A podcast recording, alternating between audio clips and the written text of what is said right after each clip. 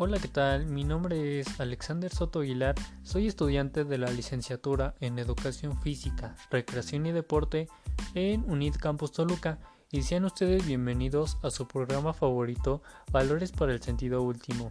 En este programa hablaremos de los temas de valores como el amor, la fe, caridad y esperanza, estos revisados en la última sesión del curso de Seminario de Valores en lo Común. Y bueno, comencemos con el amor. Esta palabra ha sido utilizada en demasía y se habla de una multiplicidad de amores.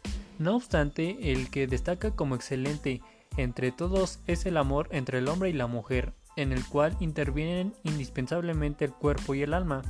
En el amor se reconoce la esencia del otro, el amor asciende de los valores inferiores hacia los superiores, es benevolente, ya que ayuda a que las personas sean ellas mismas y que el otro se desarrolle y engrandezca.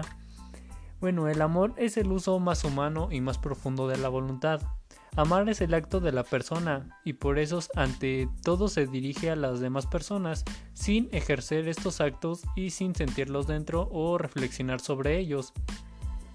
La vida humana no merece la pena de ser vivida, ya que el amor no es un sentimiento, es el acto voluntario de donación personal y libre, del que quiere hacer el bien a la persona amada, el otro al próximo y los demás que conlleva emociones, sentimientos y pasión sin exigir nada a cambio. Y pues bueno, otro punto es la fe.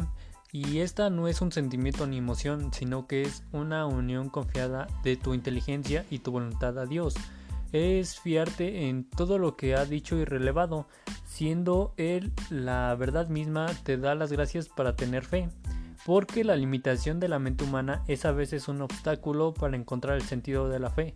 Los padres esperan algo más para el bautizo, esperan que la fe de la cual forman parte el cuerpo de la iglesia y sus sacramentos le dé la vida y la vida eterna. La fe es una sustancia de esperanza. Bueno, esto va de la mano con la caridad, ya que la caridad para la Iglesia Católica es aquella virtud teologal por la cual se ama a Dios sobre todas las cosas, por el mismo y por el prójimo, como a nosotros mismos por el amor de Dios. La caridad tiene por frutos el gozo, la paz y la misericordia. Y bueno, para finalizar, este, la esperanza es, significa creer que se alcanzará lo que se desea. Cada generación tiene la esperanza de que la época en que vive será la más perfecta conforme va alcanzando mayores conocimientos, logrando a veces avances científicos, curando más enfermedades, viajando más rápido, comunicándose hasta los fines más lejanos de la Tierra. Así la esperanza bíblica del reino de Dios ha sido reemplazada por la esperanza del reino del hombre, por la esperanza de un mundo mejor que será el verdadero. Y bueno, se renueva la esperanza con cada generación. Entonces, la generación que envejece se siente que esa esperanza futura no es la que le pertenece, porque no está destinada a ella, por lo tanto no es suya y no le parece real.